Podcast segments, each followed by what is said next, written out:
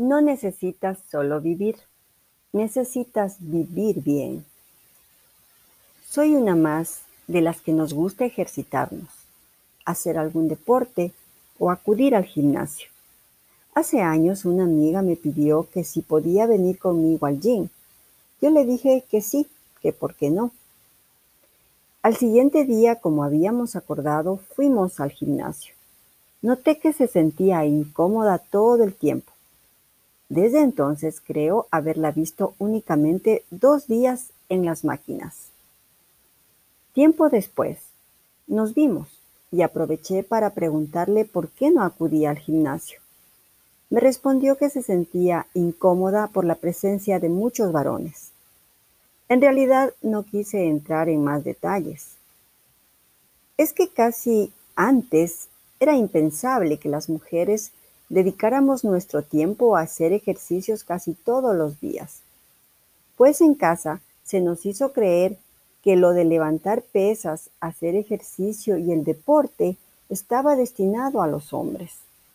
A nosotras no nos quedaba tiempo entre las tareas escolares y otras obligaciones que asumíamos dentro del hogar por ser mujeres. Sumado a esto, los prejuicios de ese entonces sobre las mujeres que practicaban algún deporte. Machonas, machas, carichinas, así les decían. No lo nieguen. Pero volviendo al episodio anterior, diez años más tarde, ahora ya en el 2021, coincido siempre con ella en el gimnasio.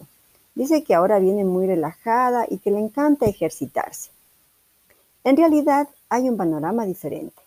Hoy Entras a un gimnasio y las máquinas están ocupadas más por mujeres que por varones, lo que no quiere decir que ellos ejerciten menos, es que suelen alternar su actividad física con vóley, indoor, entre otros deportes. La presencia de las mujeres en centros de entrenamiento se debe mucho a la influencia de lo que el mundo digitalizado te está transmitiendo constantemente. En las plataformas como el Instagram y Facebook, cada vez más seguimos a influencers que nos indican cómo ejercitarnos. Podemos ver a mujeres y hombres posteando sus cuerpos perfectos y nos quedamos con la boca abierta. Aquí viene a mi mente esa muletilla, el que puede, puede, y los que no, criticamos. ¿Será que exagero? ¿No? Bien, entonces es necesario que cuando veamos a estas personas fitness posando, antes de naturalizar nuestra envidia, primero veamos el sacrificio, el tiempo, las madrugadas y todo ese esfuerzo realizado para verse así. Zamora no es la excepción de esta revolución del fitness. Mujeres y hombres han apostado por esta nueva tendencia. Por un lado, da gusto que nuestra mentalidad vaya cambiando y desechando esas viejas prácticas de mala alimentación y vida sedentaria. A lo que iba, amigos. ¿Por qué creen ustedes que hemos tenido todos estos cambios? ¿Qué está sucediendo en realidad con nuestras viejas malas costumbres? Ahora compramos alimentos orgánicos, buscamos restaurantes donde sirvan almuerzos sanos y saludables, con muy poco arroz, abundante ensalada, pedimos dulces dietéticos, etc. Mm, cómo hemos cambiado y cómo hemos llegado hasta aquí.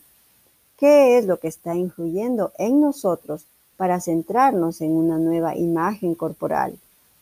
Bueno, hay muchas razones de querer vernos bien y cambiar de estilo de vida. Pero es necesario también decirlo todo. Y hay una razón que muchos no quieren aceptar. Por un lado, estamos los que sufrimos de obesofobia, que no es otra cosa que el terror a engordar y padecer obesidad.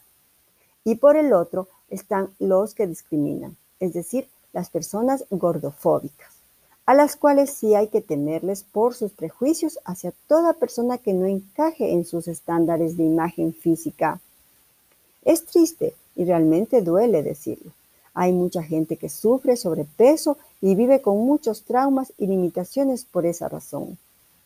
Y es que estamos viviendo en medio de una sociedad que no se cansa de juzgarnos constantemente por cómo nos vemos.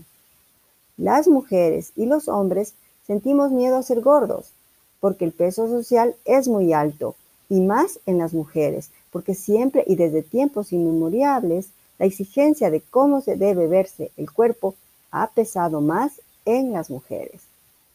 Esta sociedad que cree tener una talla small y que te condiciona a ser flaco o flaca, subliminalmente te dice si, si tú no eres delgado, no estás siendo saludable.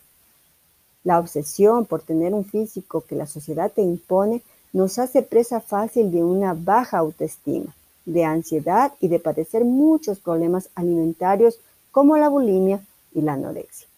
Ya sea que seas gordo o flaco, lo más importante es saberte aceptar tal cual eres, sentirte bien con tu cuerpo, llevar una vida saludable. Eso no significa que tengas que vivir en un gimnasio, obviamente. Caminar, beber agua, disfrutar de un paseo, de una buena comida entre amigos y familia, eso también es saludable. Si por el contrario tienes un cuerpo 10, pero hace tiempo que no hablas con tus padres, que no ves a tus amigos, que has dejado de viajar, siento decirte que no estás siendo saludable. Y peor aún, si no lees nada, ni un libro, ni una revista, ni siquiera los anuncios de un periódico, porque estás constantemente pensando en entrenar, tu cuerpo va por un camino y tu cerebro por otro. Es muy importante que ejercites tu cerebro. No me parece muy sano que una persona super fitness no sepa cómo se llama la vicepresidenta de la República o que diga AIGA en vez de AYA. Lo más perfecto sería verse fitness tanto física como mentalmente. ¿Qué? ¿Qué cómo se llama? Uf. Es necesario que ahora que vivimos este boom por vernos al espejo mucho más sanos, lo hagamos con responsabilidad. Tomemos en cuenta que vivimos una pandemia que no nos quiere dar tregua, por lo tanto, nos condiciona a estudiar y trabajar desde casa. Es el momento perfecto para empezar a cuidarte. No pongas excusas. Levántate, no veas por la ventana para hacer para ver si el día es perfecto. Hazlo perfecto con tu decisión. Camina en esa dirección que deseas. Obviamente, mi lectura no pretende que todos nos veamos como una persona fitness. Quizás solo se trata de amar tu cuerpo, no por cómo luce, sino por lo que es capaz de hacer.